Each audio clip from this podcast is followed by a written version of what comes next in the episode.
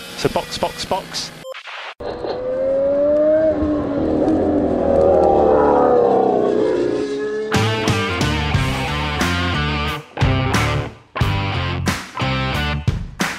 Olá! Sejam bem-vindos ao episódio 106 do Box Box Box, o original. Eu sou Aninha Ramos e estou aqui com Francisco Zoto. E eu tô quebrando os vasos tudo aqui de casa. Mas, meu Deus do céu, quanta revolta! Ah, não, não, tudo bem, tá tudo bem, tá tudo tranquilo, tá tudo tranquilo. Tá tudo tranquilo, tá tudo bem. Na Tá- medida tá do bom. possível. Hoje a gente vai falar do Grande Prêmio da Hungria, mais um recorde quebrado pela Red Bull, mais uma vitória de Max Verstappen e mais uma cagada da Ferrari pra estressar esses dois ferraristas que vos falam. Ai, ai, ai. Foi difícil, foi complexo, como ferrarista está complicada a vida, entendeu? A gente passa o dia, né, depois da corrida e a semana seguinte só pensando, puta que pariu, por que que eu fui escolher esta jossa deste time? Mas pelo menos você é botafoguense, né, Aninha? Você ainda tá tendo uma alegria na vida. Algum momento isso ia ter que acontecer, né? os humilhados são exaltados em algum momento, gente. 95, 1995. Sem noção disso? Em algum momento isso isso tem que acontecer, entendeu? Pois é, ó, até mais tempo do que a Ferrari. Quem sabe aí, daqui uns mais ou menos 13 anos, a gente tem algum título. Ai, que tristeza, mas não. Porque se acontecer o Botafogo esse ano, não vai acontecer de novo tão cedo, entendeu? Então eu preciso de equilíbrio. Bom, enfim, vamos pra pauta, vamos pra pauta.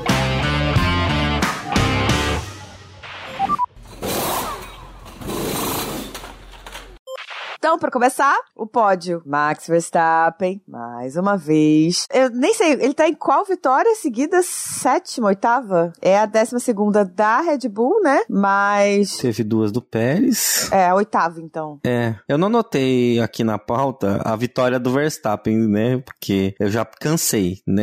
É difícil, é difícil, entendeu? Quando só tem eles, você não tem um outliner, entendeu? Pra colocar. Não, não, mas espera, aquela vitória ali deu aquela parada, né? E aí a gente consegue recomeçar a conta. Então são nove do Verstappen, sendo sete consecutivas, mais duas do Pérez e mais uma do ano passado, que é do Verstappen também. É muita vitória, é difícil somar. Acerta a indignação. Enfim, Lando Norris ficou em segundo lugar. Ótima corrida da McLaren no geral, né? A gente vai destacar o Lando, né? Porque obviamente foi muito bem e foi pro pódio, mas no geral a McLaren foi impressionante. E Sérgio Pérez em terceiro lugar. No campeonato temos Verstappen com 281 pontos, Pérez com 171, Alonso com 139 e Hamilton com 133. Esses são os quatro primeiros. O Verstappen sozinho já ganha da Mercedes da Aston Martin e da Ferrari, né? Não precisa nem dos pontos do Pérez no campeonato de construtores. A McLaren tem tudo pra subir. Porque claramente o carro dele está desenvolvendo muito bem. E a Aston Martin está caindo. Foi o que mostrou nessas últimas duas corridas. Exatamente. Vamos começar falando de Red Bull, então, né? Porque não tem como. É maior quantidade de vitórias consecutivas da história. São 12, né? Que a gente fez a conta aqui toda. Desde 2022. É, tem- em temos Dhabi. planilhas, temos dados agora.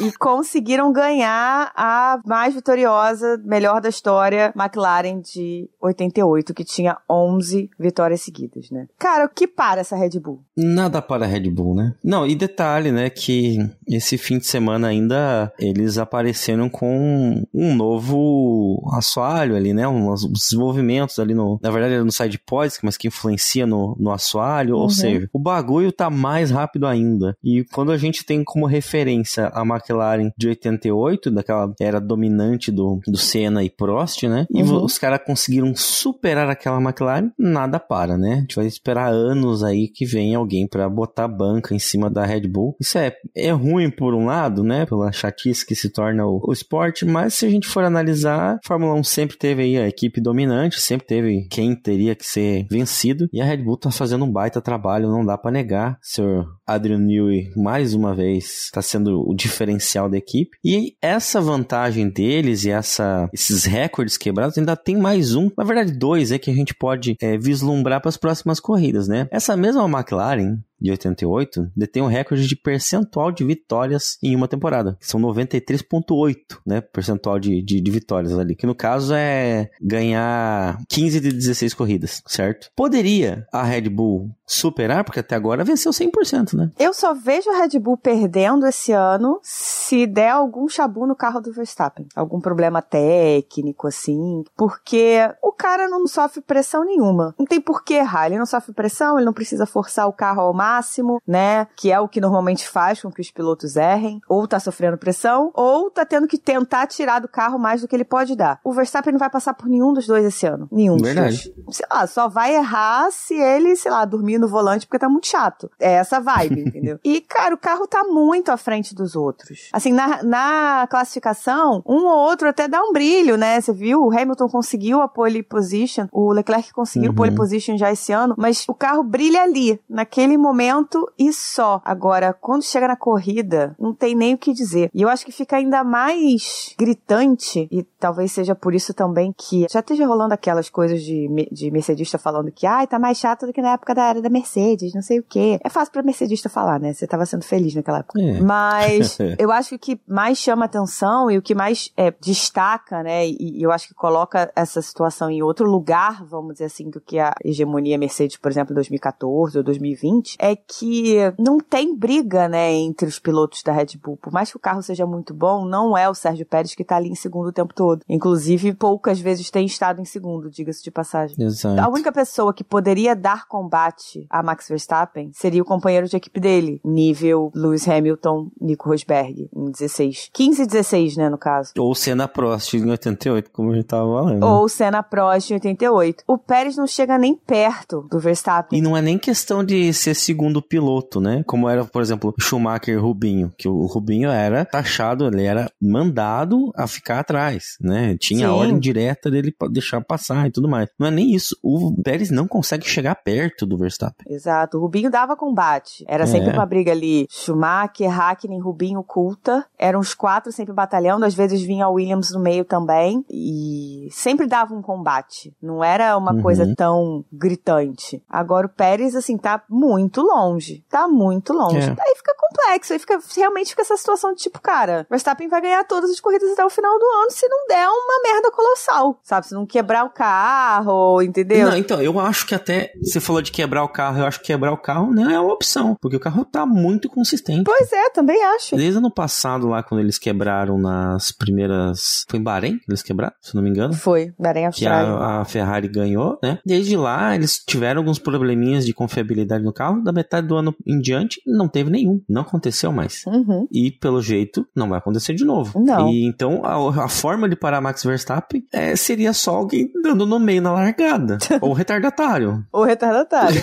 não só tem isso. chance, cara. Até, e nem assim, ah, pode dar um safety car e tal. Cara, em duas voltas de safety car, né, na, na relargada, depois do safety car, ele já abre três segundos. Uhum. Então, o único momento que pode dar uma bosta é na largada. Um strike de botas, né, igual foi 2021. É alguma mirabolância assim, uhum. porque fora isso ele vai, vai pra frente, some, desaparece e vai vencer. Se deixar, leva todos. E outra, assim, é até difícil, porque assim, não vai ser numa, ba numa batalha com ele. Porque ele sabe que o carro dele é muito melhor. Então, pra que, que ele vai se uhum. arriscar de entrar numa batalha que ele pode sair da corrida? Se ele pode simplesmente, tá bom, filho, vai, passa no próximo DRS, eu te pego. É. Sabe? Porque não, o carro é muito superior. E aí, além da questão Red Bull extremamente competente, Adam Newey, né? no o cara da engenharia da Fórmula 1, tem a questão da falta de competência das outras equipes, né? Você tem uma Ferrari que não sei o que, que aconteceu, uma Mercedes que se deixou levar pelo ego e quis manter um projeto que estava claramente fadado a fracasso, né? A Alpine que disse que não ia, a Aston Martin que parecia que não ia, a McLaren agora tá parecendo que vai a algum lugar, vai chegar na Red Bull? Acho que não, mas parece que encontrou um, um caminho, então uhum. vai que de repente para 24 consegue alguma mágica. Mas assim, você tem muita tá incompetência. Longe dos outros times. Não é só a competência incrível, esplêndida da Red Bull, mas também rolou muita incompetência dos outros. Verdade. Aí um ponto que você trouxe interessante que até a quinta corrida do ano, a equipe mais perto da Red Bull era a Aston Martin, né, uhum. né, que tinha uma cópia do carro da Red Bull. Uhum. Basicamente é isso. Mas existe uma, um problema na Fórmula 1 que não basta você copiar Você tem que entender o que você está copiando. Nitidamente, a Aston Martin não entendeu. Detalhe, a Aston Martin é uma, uma renomeação da Racing Point, lá de 2020, que vocês lembram muito bem, da Mercedes Rosa. Era isso que eu ia venceu. falar. Ela venceu o campeonato, né? Ela venceu a corrida, né? Do, Ela no venceu campeonato corrida. 2020. É, mas foi competitiva a ponto de brigar por título? Não. E por quê? Porque eles não entendiam o que eles estavam comprando. Exato, e aí você pega, sabe o quê? 2021 como prova. Porque eles Exato. copiaram, né? Fizeram a Mercedes Rosa em 2020. Aí era igualzinha, beleza, tava um carro, porra, super legal. Quando eles tiveram que desenvolver em cima desse carro, que eles não entendiam e não sabiam o que era, eles não conseguiram fazer. Aí 2021 foi aquela coisa horrorosa, que já era Aston Martin,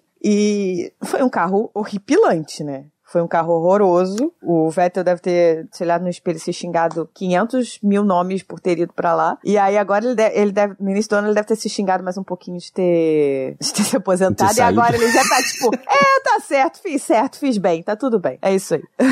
É, não, mas assim, e a McLaren se comentou, né? Tá num rumo, tá num caminho. E dá a entender que não é uma cópia. Uhum. Ali foi um desenvolvimento, porque o primeiro GP do ano foi trágico, foi desastroso. E para eles saírem de último lugar, de ser o pior carro do grid, para chegar lá em cima, é, teve um caminho a ser acertado. Então eles tinham alguma coisa, estavam pensando, teve alguns problemas no percalço no, no caminho, mas a grande diferença é que os dois pilotos estão andando bem. Também tem essa diferença.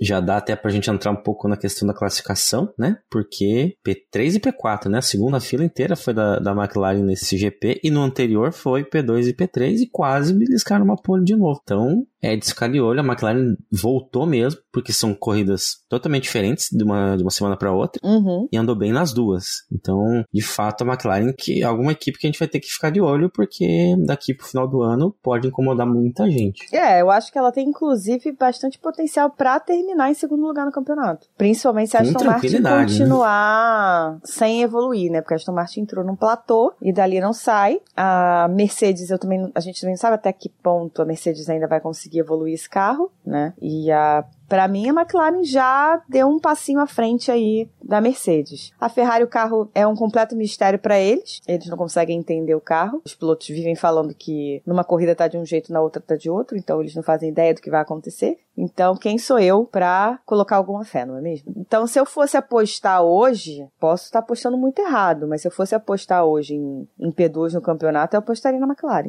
É, Eu acho que ainda a Mercedes ainda tem uma regularidade ali, né? Que ela conseguiria provavelmente ficar ainda como segunda força. Mas seria uma segunda força ameaçada. Eu ainda apostaria na Mercedes por questão de já ter uma vantagem. Se eu analisar hoje, estão com 223 pontos. A McLaren está com 87. Então tem que ter um caminho para buscar a Mercedes. E a Mercedes sempre está bem posicionada, né? Uhum. O pole do Hamilton foi uma, um exemplo disso. Mas Aston Martin e Ferrari vão ser engolidas pela McLaren até o final do ano. Com Facilmente. muita tranquilidade. Isso que a gente fala que são quase 100 pontos de diferença da Aston Martin para a McLaren. E dá para pegar. Dá, dá sim. Eles estão tirando muito ponto, né? E é aquilo. Outra questão pra gente falar, assim, lembrando de classificação. A Aston Martin só tem um piloto. Aí, pra campeonato de construtores, realmente fica complicado.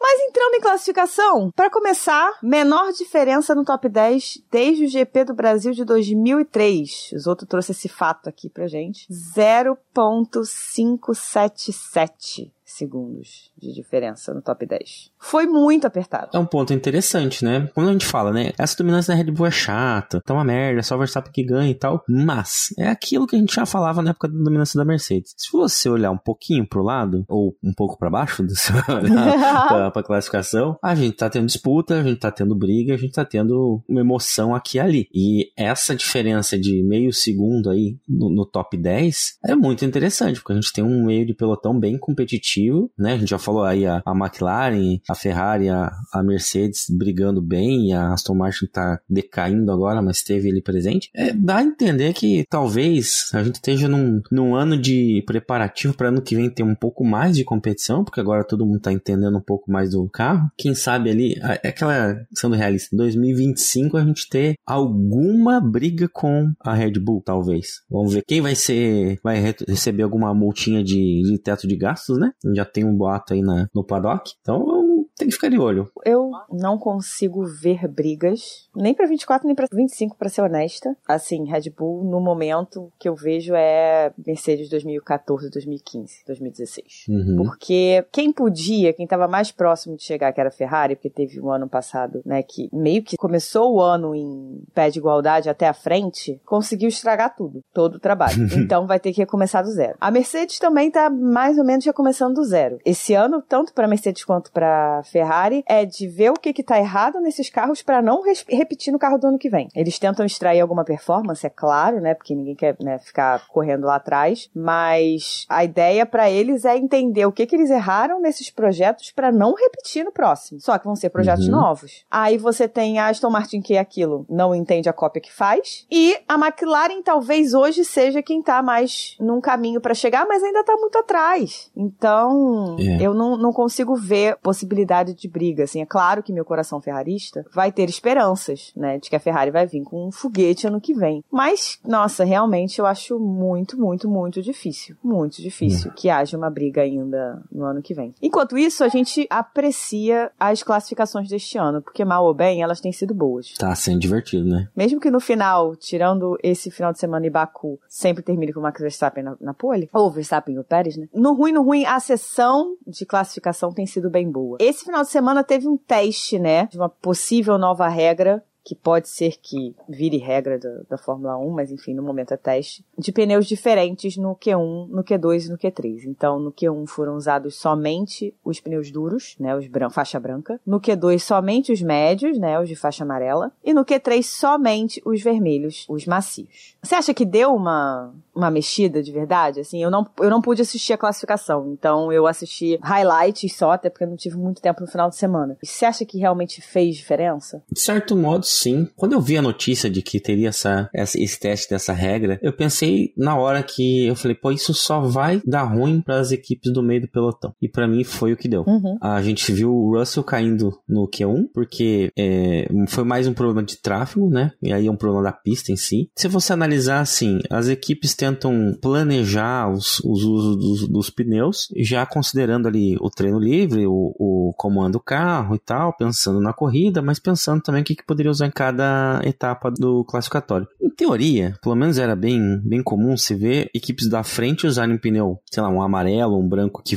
Uhum. podia preservar um vermelho lá para classificação final, né? E ter um tempo ok. O pessoal lá de trás usa o pneu vermelho para tentar ir para frente e usar o branco na corrida para esticar o primeiro stint e tentar parar lá na frente. As estratégias meio padrões. Então, para quem que afeta? O pessoal que vai vem lá de trás, né? Eles que vão ter que se quebrar na corrida para administrar pneu. Então, Uhum. eu acho uma regra que é interessante, né? Facilita ali a questão do- dos pneus, mas de outra forma, a disparidade ainda do, do fundo do pelotão, do meio plus da frente, eu acho que não, não, não funciona. O que pode ser um, um problema porque quando a gente tem essa dominância da Red Bull e justamente quando eles testam essa regra, a gente vê a Red Bull não fechando a pole, talvez por outros motivos que não a regra de pneu, pode se criar, dar a entender o público a, a- Uhum. analisar, ver e pensar, ah, funcionou, tem que ser essa regra, sabe? Então não sei, eu, é, eu acho que a Red Bull pensou mais na corrida do que na classificação, Uhum. porque tem muito mais carro ali do que foi feito ali para classificação, para tanto a McLaren quanto a Mercedes fazer tempos tão próximos, mas também o resultado, né, é, pode dar essa falsa sensação de que a regra funciona. Então, ainda estou na dúvida, não sei se é um, um caminho, tô meio Glória Pires aí com relação a isso. Eu honestamente não vejo, não acho que faça diferença. Se tá todo mundo com o mesmo composto, é, eu sei que alguns carros vão estar melhores com um composto ou outro, sempre vai rolar uma diferença sim, mas no geral, quem tem mais performance vai ter mais performance em qualquer um dos compostos em relação aos outros, sabe? Então, eu não realmente não, não vejo diferença. Eu acho que a Alfa Romeo, por exemplo, chegar no Q3 não foi por causa dos pneus. É, é claro, né, que o fato de Russell e o Sainz terem saído antes, o Russell não foi nem pro Q2, o Sainz não foi pro Q3, ajudou. Mas a questão do Russell foi muito mais tráfego do que pneu, e a questão do Sainz foi basicamente o carro tá ruim. O carro estava lento. Tanto é que no Q3 o Leclerc ficou em sexto. Não, e não, não só, não só para ele, pro Leclerc também. Ele, o Leclerc passou acho que em oitavo, sexto. Não, ele passou no, em sexto ou sétimo pro Q3. É. E no Q3 ele ficou em sexto. Então, quer dizer, o carro estava lento. Não foi tipo, ah, porque o pneu não funcionou. Não, não. O carro estava lento. No pneu macio, no pneu mais rápido, no pneu com mais aderência, o carro não rendeu. Então, a Alfa entrou nesse Q3 aí, sim, por mérito dela, porque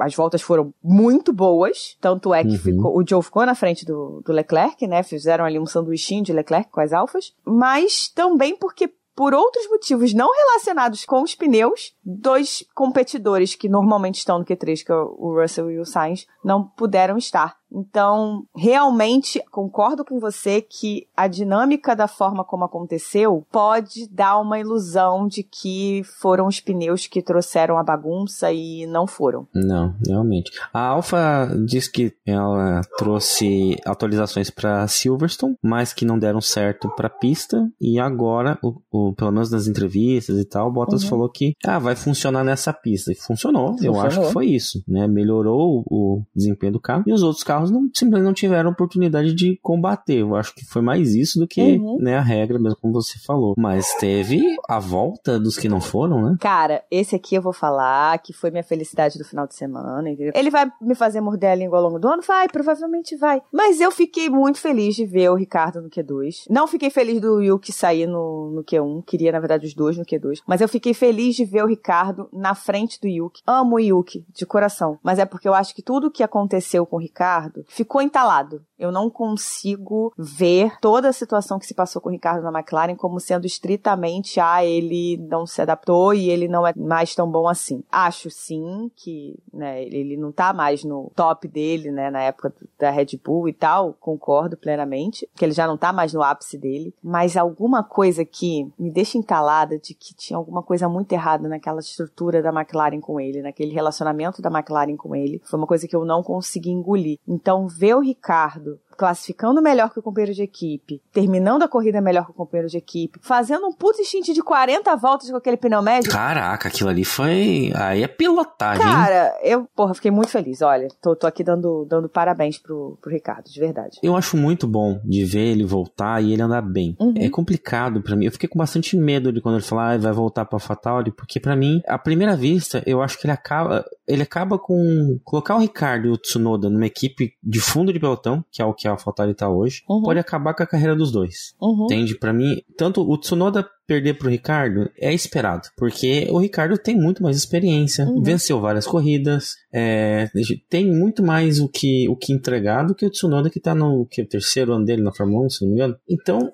espera-se que ele vá para frente. Por outro lado, o Tsunoda tem muito a entregar também. É um cara rápido. Sim. Aí você vai comparar ele com um cara que é muito mais experiente, que tá num carro que não é para entregar nada. Então você olha, você pode olhar pros dois e falar: Ricardo foi bem, ah, mas tá nessa draga, uhum. né? Então não sei, é uma coisa que pode prejudicar a, a coisa dos dois. Mas eu acho que os dois mandaram bem, os dois entregaram. Como diria os saudosos poetas, é uma faca de dois legumes. Exatamente. E eu, eu acho que assim, se o Ricardo tivesse terminado na frente do Sonoda, era o mínimo que ele precisava fazer. Uhum. E ele fez. Ele terminou em 13 terceiro, já é uma boa posição, certo? Sim. Outro ponto, ele fez esse stint gigantesco com os pneus que não eram para durar tudo isso. E aparentemente né? foi que... uma jogada dele. Ele pediu pra equipe pra trocar, porque ele tinha acabado de parar de, pra botar os duros, e eu fiquei... Eu lembro que eu olhei assim, ele estava, sei lá, uns 10 voltas com aqueles pneus duros, e aí ele parou de novo. Eu, caralho, por que, que o Ricardo tá parando? Será que ele teve algum dano maior, né, no carro? Porque ele fez parte do, do grande acidente da corrida. Ah,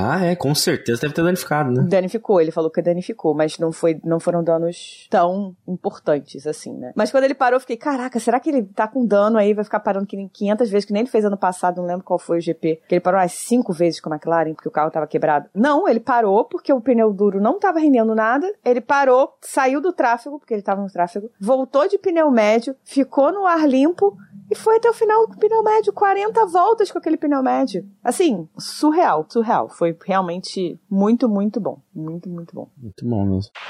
Já que já começamos a falar da corrida, né? O Ricardo fez esse stint grande, né? Muito grande com os pneus médios, quando estava todo mundo pensando que, na verdade, essa corrida seria para três paradas, que os pneus não iam durar, é, tudo mais. E assim, ele fez 40, mas se eu não me engano, as McLarens ou foram as Mercedes, não vou ter certeza agora, fizeram umas 30 voltas também. Então, Também. os, os pneus duraram bastante. O Sainz, que largou de macios, porque ele tava mais lá pra trás, né? Largou em 11 primeiro, ele acabou se dando bem, se deu bem, dirigiu bem. Só pra não dizerem que eu tô dizendo que foi só sorte, não. Ele teve a sorte de rolar uma confusão na frente dele e ele teve a competência de sair da confusão. Foi, foi bem ligeiro naquela ali mesmo, ele faturou bem. Faturou bem pra cacete, saiu de 11 primeiro pra sétimo e fez os pneus macios durarem mais ou menos o mesmo tempo que os pneus médios estavam durando. Então ele parou junto com quem ia parar de médios. Os pneus duraram muito mais. Acho que esse exemplo do Sainz foi muito bom, porque ele conseguiu, é claro, né? Tava ali fazendo gerenciamento de pneu? Tava. Mas ele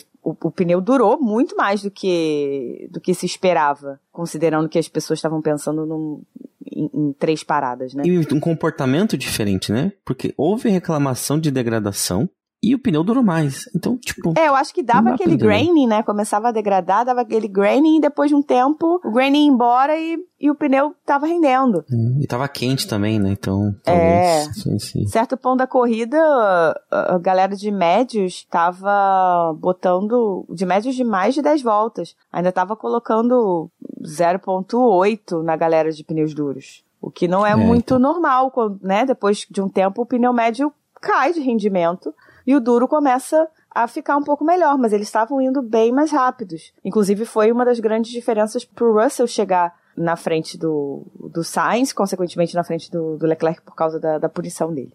Mas para começar, o Joe, acho que foi o grande personagem dessa corrida. Por mais que a gente esteja falando muito bem do, do Verstappen, falemos muito bem também de, de Lando Norris e, e Oscar Piastri, né? Que fizeram corridas belíssimas. É, o Joe simplesmente não largou. Esqueceu. Causou uma confusão fenomenal ali no meio. Joe tava largando de quinto. Quinto. Uhum. Quinto, né? Então, quem boa tava posição, atrás. Né? Boa posição. A Alfa não larga ali, tava fora do lugar. Tartaruga no poste, né? Como diz, como diz os Faria Limers. Exatamente. Mas não largou, simplesmente esqueceu de largar. Hoje a gente já sabe, hoje nós estamos gravando esse episódio na segunda-feira, tá, gente? Só para explicar. Hoje, segunda-feira, a gente já sabe que, na verdade, o Joe, o carro do Joe teve um problema no, no gerenciamento de freios, se eu não me engano, se não me falha a memória, e ele entrou em anti-stall quando ele foi largar. É, não foi um erro dele, foi realmente um problema no carro. E aí. O erro dele vem depois, é, né? É, o erro dele vem depois. E aí ele tá ali, largando devagarinho, porque quase que não sai do lugar. Galera conseguiu sair ali do de trás dele, ele foi perdendo todas as milhões de posições. E em certo momento me aparece uma Alpha Tauri de um lado, na frente dele, duas Alpines do outro, e ele esquece de frear. O menino fez igual o, o foi o De Vries na na Austrália? Na Austrália. Ou foi com o Sargent? não, é? não, foi o Sargent com o De Vries. Isso. Que esqueceu de frear. Foi isso que ele fez, ele esqueceu de frear. Simplesmente foi na bunda do Ricardo, que foi na bunda do Gasly, que foi na bunda do Ocon. É, foi um pula pirata. Né? Um pula pirata. Vocês já jogaram completo. pula pirata que coloca a, a espadinha, daí o, o piratinha pula? Pá, é a mesma coisa. Foi isso. Ele só deu aquele totozinho no Ricardo, que ele deu aquele pulo, empurrou um, empurrou o outro. Abraço Sabe, sabe aquele dominó que é super, super é, satisfatório de você ver caindo naqueles desenhos de dominó? foi isso. Só que não foi nada satisfatório para as Alpines. Cara, eu tô com dó. Eu tô começando a ficar com dó do Otmar. Cara, porque assim, não tinha nada que eles pudessem fazer. Eles não tiveram culpa nenhuma. Eles não. Sabe, tipo, nada. Nada. Nada. Nada, nada. Não foi, tipo, um total erro. passageiro, total. Completamente passageiros da agonia ali, entendeu? É, o Gasly de cara saiu, foi pro box, a asa traseira dele tava destruída, nem voltou. O Ocon ainda ficou uma volta, foi pro box e também abandonou. E aí descobriu-se que simplesmente o assento do Ocon rachou no meio. Pensa isso. Você tem noção do perigo Quebrou a que é isso? Eu acho, inclusive, que a Alpine te- pode ter problemas, tá? Porque Com não é pra certeza isso terá, né? acontecer. Ainda mais com esse tipo de batida, porque assim, foi uma batida que causa danos? Foi. Mas não foi uma batida em alta velocidade. Eles estavam numa freada. Então os carros estavam mais lentos. Né? Não foi uma batida em T. Não foi nada que, sim, que justificasse um carro de Fórmula 1 ter uma rachadura, né? Quebrar um assento ao meio. Eu posso estar enganado que o carro dele é atingido de lado. É? O do Ocon. O do Ocon foi de lado? Mais ou menos. Ele é acertado de trás do, pelo Ricardo, só que ele sobe em cima da, do pneu do, do Gasly. E aí ele quica no chão. Ele uhum. dá duas batidonas assim no chão. Ok, foi violento, mas pra rachar o assento é meio pois demais, é. né? Pois é, assim, para quebrar um side pod, né, que é ali é, é, é, fibra de carbono, que deu uma rachadinha, pronto, acabou. Ok, agora para quebrar o assento, que é muito mais robusto, né, a parte ali do cockpit deles, né, que é a célula de sobrevivência deles, é muito mais robusta. Não era para é. ter quebrado. Acho que é algo que pode vir aí a importar para Alpine, tá? Não sei. Sim. Vamos ver.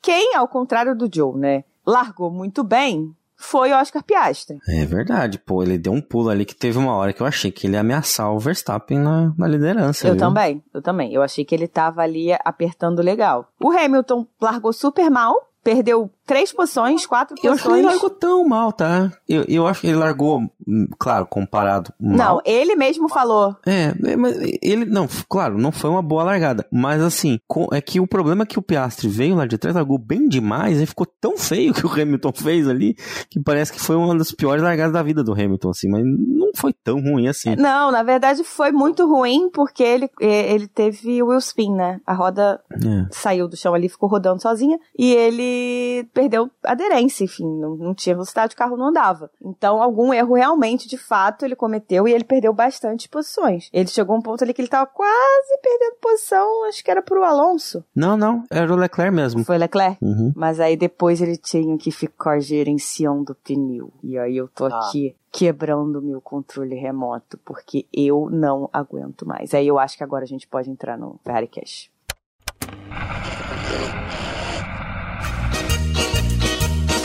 Uma bosta. Competência que chama. Puta que pariu. Ser ferrarista é complexo. Tá difícil ser ferrarista. Foi nada, nada diferente do que a gente já tá acostumado. E aí fudeu dois campeonatos. Só duas palavras aí, viu, Binotto? Parabéns. Parabéns, Binotto.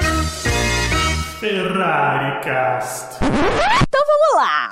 Ferrari cometeu alguns erros, alguns erros, mas eu vou, eu vou começar a minha pistolagem principal, que eu acho que eu vou pistolar em todos os episódios até o final do ano sobre isso, é que eu não aguento mais não ver esses homens correrem. Eu não aguento mais só ouvir a Ferrari mandar esses homens gerenciarem pneu, sabe? Dói que tudo que eu escuto do Chave no rádio pro Leclerc é good job with the tires. Olha, francamente. Bom trabalho com os pneus. É, só tem uma explicação pra gente ter que ouvir isso, né, no rádio. E eles também. O carro é uma merda. O carro é uma merda. Aí, ai, nossa, aí pronto, já começou aquela história chata que tá insuportável mesmo, né? De Leclerc versus Sainz e quem é melhor e que não sei o que, não sei o que. Meu irmão, a gente podia estar tá com Max Verstappen e Lewis Hamilton no carro e ninguém ia estar tá indo a lugar nenhum. É, iam estar tá brigando do mesmo jeito. Sabe? Ia estar com o mesmo problema. Porque assim, o carro está muito ruim. E tem uma outra coisa aqui, antes da gente começar a enumerar os problemas desta corrida especificamente, isso foi uma coisa que eu tava pensando de ontem para hoje, porque sim, a gente fica maquinando as coisas quando a gente tá puto, né? E lendo entrevistas, enfim, N coisas de como aconteceu, como se passou, papapá, papapá, papapá. O que me parece da Ferrari, tá? É que eles, claro, eles querem bons resultados, eles sabem que eles não vão ganhar corrida, mas mais do que isso, eles querem entender o carro, entender o que está errado com o carro, foi o que eu falei no início do programa, né? Entender o que está errado com o carro para não repetir no próximo ano. Para isso, eles precisam de tempo, de pista, eles precisam dos pilotos não brigando entre eles, por isso que não rola ordem de equipe. Agora se tocou num ponto interessante. Porque convenhamos que já é o primeiro erro da corrida, né? Uhum. Porque, vamos lá, o Sainz largou de vermelho, uhum. como a gente falou. Porque ele precisava de uma estratégia diferente porque ele ficou em P11. Uhum. Então ele tinha que fazer uma estratégia diferente do restante. Aconteceu a cagada ali do, do Zou na frente dele, ele conseguiu se livrar e encostou atrás do Leclerc, uhum. o que foi uhum. ótimo. Só que ele estava numa estratégia diferente, né? Ele ficou 3, 4, 5, 6 voltas próximo ao Leclerc. Ele poderiam, poderiam uhum. analisar de deixar ele passar esticar mais, gastar mais esses pneus uhum. e fazer a troca como era a estratégia dele. Mas não. Quando ele ganhou as posições que eram era a estratégia dele, né? Pra ganhar essas posições. O que, que a Ferrari falou para ele? Vamos entrar na estratégia do médio. Vamos fazer o quê? Gerenciar, Gerenciar pneu. pneu. Inferno! Desgraça! Ai, Jesus. Os caras não conseguem pensar em mudar a estratégia no meio de do, do, uma corrida. E assim, sabe o que, que, é? Quando eu quero pensar nisso e falar, ó, vocês têm que analisar o que tá acontecendo e mudar a estratégia andando, uhum. eu falo isso. O que, que vai acontecer? Na próxima corrida, eles vão tentar fazer isso e vão cagar. Porque se você analisar, toda vez que a gente reclama alguma coisa da Ferrari, eles corrigem na corrida seguinte. Só que eles cagam em outra coisa. Volte e meia acontece, a gente reclama, ah, tem que dar ordem de equipe. Quando eles dão ordem de equipe, eles dão na ordem errada e cagam um negócio. E aí, porra, sabe, é complicado. É complicado lidar com Ferrari. Estou de saco cheio. É por isso que eu acho de verdade que, assim, o foco deles não tá em grandes resultados. A não ser que, sim, seja uma coisa muito, muito óbvia que o carro tá, porra, do nada o carro resolveu funcionar claramente eles querem botar milhagem nesse carro, botar quilometragem, sabe? Para mim era muito claro que a partir do momento que o Sainz estava de macios e chegou atrás do Leclerc, ele teria que passar, porque ele estava com, com o pneu mais rápido, teoricamente iria embora mais rápido, pararia antes, né? O Leclerc esticaria e ele teria alguma chance Sim. ali de lutar por alguma coisa nessa estratégia diferente. A claro. Ferrari não, a Ferrari mandou ele, ele economizar pneu. A Ferrari mandou os dois Enfim. economizarem pneu, porque além de tudo o Leclerc também estava economizando pneu com, com, com os médios. Né? No início ele chegou a ficar ali no, no, DRS do Hamilton e tal, e depois a Ferrari falou take care of the tires. É, de novo, né? Sabe? Então... É sempre assim. É sempre assim. Eu realmente não aguento mais. E aí tudo entra nessa questão. Tudo. Porque aí, para você saber se um ou outro piloto entre os dois tá mais rápido, você precisa considerar que provavelmente os dois estão gerenciando pneu. Se um tá mais rápido que o outro, normalmente, claro que isso pode ser diferente, né, claro. Mas normalmente é porque tá com DRS, é porque tá puxando um pouquinho, forçando um pouquinho mais, porque, sei lá, tá fugindo de um, de um cara atrás, né, e tal. Mas no geral, os dois são sempre ditos para, um, não brigar entre eles. Por isso que, quando o Leclerc deu a merda do, do, do do pit stop, o Leclerc voltou atrás do, do Stroll, ele Passou uhum. o Stroll de cara, chegou no Sainz, estava no DRS do Sainz, mas não nem pensou na possibilidade e, e inclusive não falou no rádio é, de passar, porque o direcionamento é não queremos brigas. Até, você conseguir me, me recordar porque a gente estava no, no grupo do, dos apoiadores, já vamos falar sobre isso, porque nós temos um grupo de apoiadores, né? Exatamente. Que a gente conversa ali acompanhando a corrida. E alguém falou, pô, o, o Sainz chamou para trocar a posição, mas pelo que eu lembro do rádio que eu escutei, foi o contrário, né? O engenheiro falou de talvez trocar posição e o Sainz falou ainda é cedo. Não foi isso que aconteceu? É uma possibilidade. Esse rádio do, do Sainz eu não, não acompanhei. Esse rádio do ah, Sainz Se alguém não pegou isso e puder falar pra mas é, gente, mas a assim, a gente faz sentido. O que eu lembro do, de rádio do Sainz foi o Sainz falando da parada. Uhum. Que ele ia entrar pros boxes com os macios, só que o Pérez estava chegando. Aí ele falou: Ah, se eu ver que o, que o Tcheco vai me passar, eu entro. Aí o Yodam falou: Ok, beleza. E assim foi feito. Não deu 10 segundos, ele entrou. Não deu 10 segundos, né? Se eu ver que ele vai me passar, eu entro. Ele vai me passar.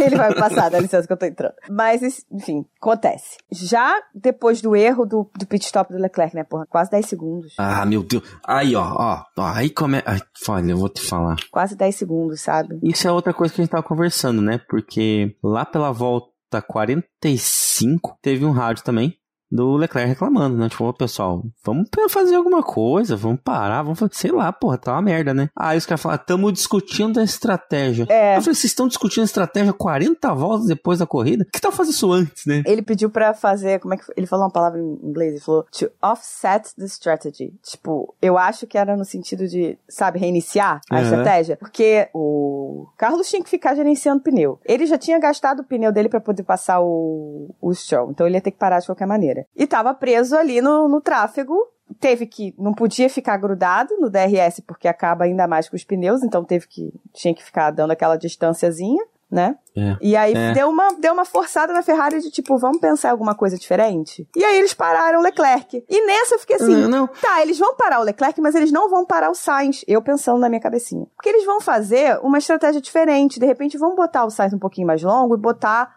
outro macio nele, ou botar um médio nele e tal. Sabe, tipo, eu pensando, vamos, vai fazer alguma coisa diferente. Não, eles pararam o Leclerc, botaram outro pneu duro, que eu sei lá por que caralho eles botaram pneu duro, tinha que ter colocado Os dois médio. ficaram com pneu duros no final da Aham. corrida, com todo mundo sendo rápido em, em amarelo, né? Pois é, aí foi todo mundo assim, ai, por que a Mercedes e a, e a McLaren estão tão mais rápidas que a Ferrari, meu irmão? Não era só que os carros estão melhores, não. Eles estavam com pneu amarelo, eles estavam de pneu médio. E Sim, a Ferrari estava né? de pneu duro. Não, mas aí eu fiquei reclamando isso no grupo, né? De tipo, pô, os caras estão pensando em estratégia agora, agora. Aí até o Rodrigo lá falou assim: ah, mas ninguém vai discutir se, né, se vai dar ruim nos boxes, né? Qual o plano se demorar pra trocar o pneu? Aí fiquei pensando, putz, será que eu tô sendo meio, meio reclamão, né? Será que eu tô sendo chato? Aí o Denis respondeu uma coisa interessante. Ele mandou o seguinte: até porque nunca acontece de pararem errado, né, na Ferrari. Aí eu falei, é, é, realmente. Não, mas saber? olha só. Os caras têm que fazer uma estratégia pra contar essas Pra merdas, porque essa defender- merda acontece sempre. Pra defender a Ferrari, esse ano foi o primeiro pit stop ruim. É, verdade. Foi o primeiro. Inclusive, até acho que umas duas ou três corridas atrás, eles ainda tinham o melhor pit stop do ano. Que agora já é da Red Bull também, porque nessa eles, eles surtaram, né? E meteram 1.9 no pit stop do Pérez. Puta que pariu, que parada foi aquela, hein? Pois é. Porra, vocês não sabem quanto eu seco a TV pra ver se dá alguma coisa errada no, nos paradas da Red Bull. E os caras fazem isso, velho. Não dá, cara. É impressionante. Não tem jeito. Impressionante. E aí, assim, a única coisa, depois disso tudo, né? Dessa situação toda, fizeram, né, esse reset, aspas, da estratégia. Pararam os dois no mesmo momento, um depois do outro, que eu não entendi porquê, né? É, não tinha necessidade de parar o Sainz naquele momento. Podia ter esticado ele um pouquinho mais, botado ele com um pneu melhor. Podia ter colocado o Leclerc, ou colocado os dois, na verdade, já com um pneu médio, se era pra parar os dois. Enfim. Tiraram o Leclerc dali porque ele tava reclamando de estar no tráfego, né? E colocaram ele Uhum. no ar livre e realmente ele tava com um ritmo melhor. Mas assim, é o tipo de coisa que não tem como eles saberem na situação em que o carro tá hoje, sabe? Tipo, não dá pra gente Sim. entrar nessas brigas, nessas discussões. Já fulano tá mais rápido, mas tá atrás e não vai trocar. Cara, eles vivem um no, no DRS do outro, aí de repente tá gerenciando pneu, o da frente tá gerenciando pneu você não sabe. Então assim, a Ferrari hoje é um grandíssimo mistério na hora do que eles vão fazer de, de estratégia. Por mais que eles tenham sete estratégias possíveis, que eles têm 500 milhões de planos, todo mundo sabe disso, é sempre um mistério, porque, um, eles nunca sabem como o carro vai se comportar. Eles acham que sabem, mas no final das contas eles não sabem. E o carro muda de treino 1 pra treino 2, pra quali pra corrida. Então, foda-se. Não, não dá pra saber. Tem que ser lá, sentar, pisar no acelerador e boa. E esse é um problema, porque quando entra nesse grau de desespero de errar pit stop, errar o carro não se comportar, o que que acontece? O piloto acaba entrando no, no, no, no nível vou tirar o máximo possível. Sim. Quando acontece, por exemplo, do Leclerc esquecer de frear pra chegar no pit lane. Cara, e o pior é que não foi só ele. Eu acho que tava uma tendência de todo mundo de entrar no pit lane muito rápido. Cara, foi, um, foi menos de um É, ali dá quilômetro, uma, sabe? uma, uma intenção de acelerar ali, né? Foi menos de um quilômetro. Filho da putagem. Porra. Ele freou tarde demais, com certeza absoluta. Freou tarde demais, tomou a punição, né? E o que foi É, mas, mas peraí, Interessante. se você vem, você vem lotado, você ganha tempo na entrada, freia o que dá e entra ali na, no radar na, na velocidade certa, você ganha ali é, 0.2, 0.1 num pit stop, É que os caras vão meter 4 arriscam. segundos a mais na, na parada. Então, pra, tem que tentar, né? É por isso que eles E- e eu arriscam. não, não culpo o Leclerc pelo erro. Ac- Aconteceu. E é. É. tipo, você falou, menos de um quilômetro. Pô, palhaçada. E ele freou, né? Demorou, mas freou. Dá pra ver o, a nuvenzinha Porra, fuma- destruiu o pneu ali. pneu. É, o pneu ia pra sacola mesmo. É claro. Foda-se, né? Não, mas foi assim. E assim, quando ele saiu, né? Ele saiu, o, o Sainz parou, voltou acho que uns 4 segundos e meio atrás dele, por aí. E aí ele, o, o, o Chave avisou, né? Ó, tem uma punição aí, 5 segundos por excesso de velocidade, tá bom. Ele só acelerou pra abrir 5 segundos. Só que nessa, tá os dois ali de pneu duro e veio o George Russell que nem um maluco de pneu médio comendo o cu de todo mundo. É. Não deu pro, Por não deu pro Sainz piscar. É, e é- essa é a diferença, né? Essa é a diferença. Porque os dois largaram pra frente, Mas é, o, o Sainz em décimo primeiro, o Leclerc em sétimo, se não me engano. Sexto. Sexto, né? O que acontece? O Russell, que sai de décimo oitavo, acaba terminando na frente deles. Uhum. Aí vai, vai me dizer o quê? Carro e estratégia. Basicamente é isso. Carro e estratégia, foi basicamente isso mesmo. E o Russell, já que falamos dele, né? Vamos. Chega de Ferrari Cash, cansei. Chega, chega, tô me estressando. Vamos falar de coisa boa então. O Russell, que fez uma corridaça, assim, a galera elegeu o Checo, mas pra mim o do dia foi o Russell, tá? Mandou bem? Mandou bem demais. Porque ele mandou bem pra cacete. Ele e o Pérez disputando posição foi, assim, no limite. O Pérez com o Piastri foi um pouquinho além do limite, Uhum. né? Inclusive quebrou o carro do Piastri. O É, que Piastri você no vê final que ele já vai perdendo um pouco o rendimento depois daquilo, né? perdeu, exatamente. Então, assim, pra mim, você bota ali o Russell e o Pérez numa balança. E o que o Russell fez foi muito melhor, muito melhor. É verdade. O Pérez fez o mínimo do mínimo do mínimo que ele podia fazer com aquele carro, sabe? É, mas eu acho que aí é a torcida, né? O Pérez passou dois carros ali que são mais lentos e pronto, já é o melhor do dia. Uhum. O Russell, ele, ele fez, né, veio lá de trás, ele corrigiu o, o problema que teve na, na classificação e o Piastri, né, danificado, deu pra ver que ele, ele perdeu. Mas eu queria chamar a atenção para um acontecimento na corrida que eu achei interessante. Na largada, o Norris largou na frente do Piastri. Uhum. Na largada, o Piastri faz uma bela largada, toma a, a frente e fica atrás do, do Verstappen ali em segundo lugar. Na primeira parada, nitidamente aconteceu o undercut do Norris. Esse undercut foi involuntário ou não? Porque, a meu ver, dá a entender que foi meio que uma correção de posição para deixar o Norris como primeiro piloto dentro da McLaren, entende? Tipo, é, volta como tava. O Norris largou na frente, volta como tava. Me pareceu isso. Tá? Eu lembro muito da, da Mercedes na era Bottas ali, que eles tinham uma regra que não se trocava posição em undercut, né? Que é uma coisa que acontecia na Ferrari e dava merda. Uhum. O, o Leclerc com o Vettel deu merda com isso. Porque isso é a estratégia da equipe. Então, se o cara errou na estratégia, fez alguma coisa, acaba prejudicando o piloto. Então, eles deixavam, ó, o, se o Bottas ficou na frente do, do Hamilton no, no undercut ali, dá a posição e daí vocês brigam pela posição normal, né? Uhum. Com a cor que for. Ali, para mim, foi nitidamente um volta o Norris pra frente. É interessante, tá? É interessante de ver essa, essa fi- firmar o Norris como o primeiro piloto. Assim, eu acho que é esperado. O Norris é cria da McLaren. O Piastri é excepcional. É um grande piloto. É um dos grandes talentos da Fórmula 1 hoje. Mas é um rookie. Sim, não acho que tenha uma discussão. Agora, a McLaren não tinha a menor necessidade de fazer isso. Porque podia ter sido um pódio pro Piastri, sabe? Assim, a McLaren tá lutando por nada. Claramente o Norris é o primeiro piloto, não tem dúvida. Ali foi simplesmente o Piastri sendo muito bom na largada, né? Então realmente não tinha a menor necessidade de fazer isso. O Norris teve já pódios esse ano. Então, sabe, qual a necessidade de fazer isso? É até arranjar um probleminha de bobeira, sabe? Exatamente.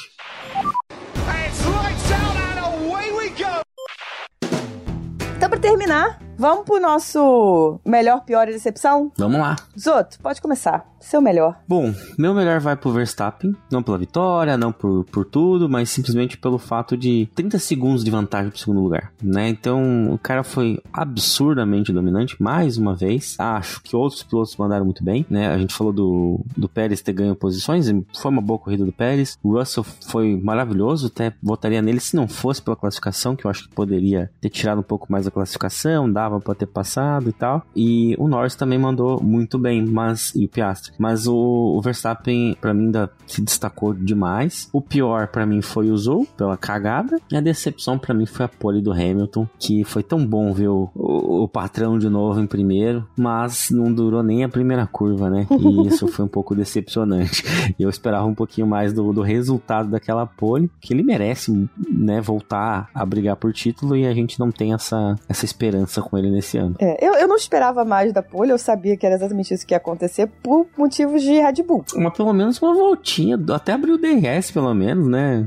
Mas ele, ele realmente fez isso com si próprio, nesse caso específico. Não foi nem a Red Bull que acabou com a largada dele, não. Meu melhor foi o Russell, porque eu já estou trabalhando com o fato de que o Verstappen tá em outra fórmula, que não é a Fórmula 1, entendeu? Tá na Fórmula meio. E então eu, tipo, eu ignoro na hora de fazer essas votações, não porque ele não seja foda, incrível e tal, mas é porque assim, senão a gente vai botar, votar nele toda semana. Toda fucking semana. Então, é. o melhor para mim foi o Russell, porque realmente ele, né, não foi bem na, na, classificação, teve questão de tráfego e tal. Mas, cara, a recuperação dele foi excepcional. Foi muito, muito boa. Pior para mim foi o Joe, porque ele esqueceu como é que se freia. Claramente, o problema dele não foi a largada, a largada não foi culpa dele, mas ele esqueceu como é que se pisa no, no, pedal do freio, né? E a minha decepção tem sido a Aston Martin, que desapareceu, desapareceu. O Alonso está colocando a culpa nos pneus novos.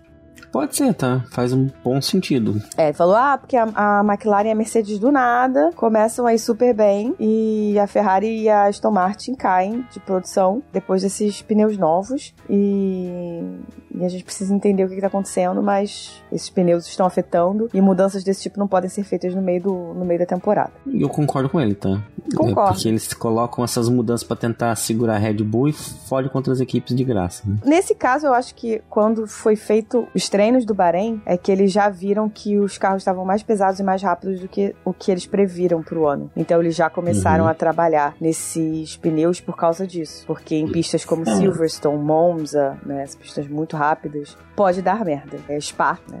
Essa semana chegando aí. Pode dar merda. E aí eles foram e fizeram esses novos pneus. Mas o Alonso tá certo, né? Porque é, todo mundo tava trabalhando com aqueles pneus. Todo mundo fez os Exato. carros pensando naqueles pneus. Aí você vem com uma nova. Não é nem o composto né? É a estrutura do pneu, que é mais robusta. Já muda muita coisa, muda, pode mudar inclusive calibragem de suspensão, né? Porque o pneu fica mais duro, fica Sim. mais mole, então tudo isso muda. Não, mas daí assim, eles podem fazer isso com uma parada a mais, podem, sabe? Podem dar outra solução do que trocar e mudar todo o carro, entende? É, eu sei lá, eu acho que não é uma boa solução se trocar um, um componente que é para todo mundo no meio do campeonato. Eu, eu, concordo com o Alonso, né? Mas sabe o que é uma boa solução, Zoto? É a gente ter mais apoiador. Ah, com certeza. Aí resolve. Aí resolve Aston Martin, resolve Ferrari, resolve nossa vida principalmente. Resolve muito bem a nossa vida, entendeu? Porque aí a gente pode continuar pagando o nosso queridíssimo amado editor Fabs para continuar entregando para vocês os episódios com essa edição maravilhosa que ele faz. Então, pra galera que não sabe, agora temos um grupo de apoiadores pra galera Radio Check, Scenario 7 e Master Plan, que são os planos de 10, 25 e 50 50 reais. Temos também aquele planinho básico ali só para quem quer. Olha, eu quero, eu quero dizer para você que eu tô te apoiando, mas eu não tenho dinheiro nenhum. Aí eu vou te dar um, um cafezinho por mês, que é cincão. cincão. Que são os nossos queridos amados Smooth Operator. Tenho amigos que não gostam de Fórmula 1 e me dão cincão assim no mês só pra dizer que me apoiam. É. E a gente, a gente tem que agradecer de coração essas pessoas, né? E a gente agradece de coração essas pessoas. E aos outros, aos que dão um pouquinho mais, a gente agradece de forma nominal a Leonardo Fernandes, Hugo Costermani, Thaís Costa, Leco Ferreira, Fernando Jambeiro, Rodolfo Tavares, Bruna Soares, Carol Polita, Jaime de Oliveira e Diogo Moreira. Isso aí, muito obrigado, nossos queridos apoiadores. Muito obrigado aos nossos apoiadores, muito obrigado a todos que nos ouvem, todos os nossos ouvintes se juntem aos nossos apoiadores para entrarem no nosso grupo de WhatsApp, que tá muito legal. A gente fala bastante, a gente discute bastante coisa interessante. O Flip tá fazendo gráficos extraordinários sobre corridas, uhum. sobre campeonato, ritmos de corridas, comparações de volta, história. O Flip é um apaixonado por história da Fórmula 1, então volta e meia ele vem com algum dado interessante, algum gráfico interessante de, da história das corridas numa pista, por exemplo. Teve um muito legal que ele fez do total de pontuações dos pilotos do grid atual na Hungria né, na história desses pilotos no, na Hungria, né? E ele fez a, a pontuação deles. Ficou super legal. Então, se vocês querem mais conteúdos assim, apoia a gente. Pra quem quiser falar com a gente, estamos no arroba cashboxboxbox no Twitter e no Instagram. Ah, não é mais Twitter, hein? Agora é X. Agora é X, né? A gente precisa fazer o ah, nosso Blue Sky também, porque daqui a pouco a gente tá é. fugindo desse X. Mas enfim. Pra falar com a gente também estamos no podcast boxboxbox.gmail.com, que também é a nossa chave de Pix, pra quem não pode, não quer, não, não gosta de se comprometer e quer só dar aquela, aquela coisinha, aquela ajudinha aleatória, entendeu? Ajudinha. Só pagar, um, pagar uma cervejinha. Pagar só uma pagar uma cervejinha assim no mês, manda lá na nossa chave do Pix, tá bom? E também não se esqueçam de avaliar a gente da melhor forma possível no seu reprodutor de áudio, que pode ser cinco estrelas, thumbs up, thumbs down. Vocês escolhem aí o que o seu reprodutor permitir. Então é isso, Zoto. Final de semana estamos aí com Spa Spa Francorchamps, na véspera do meu aniversário. Ah, olha aí, anota para dar parabéns no. Meu aniversário é dia 1 de agosto, a corrida vai ser dia 29. Minha festinha que vai ser temática da Ferrari, porque eu vou chorar no domingo, é claro. Vou. Mas a festinha vai ser toda temática da Ferrari, entendeu? E é isso. Mas já imaginou? Você ganha um presentão? Ó, imagina, imagina. 2022 eu não ganhei, você imagina se esse ano eu vou ganhar. É, bom, vai ser meio difícil. Tá complexo. Mas é isso. Então tá bom, vambora. Tchau, galera. Box, box, box.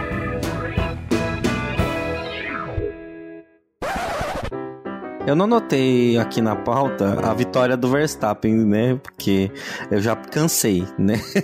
Eu tô perdida. Bom, são 12. São 12 contando Abu Dhabi, né? De 2022. Então são 11 é. este ano, né?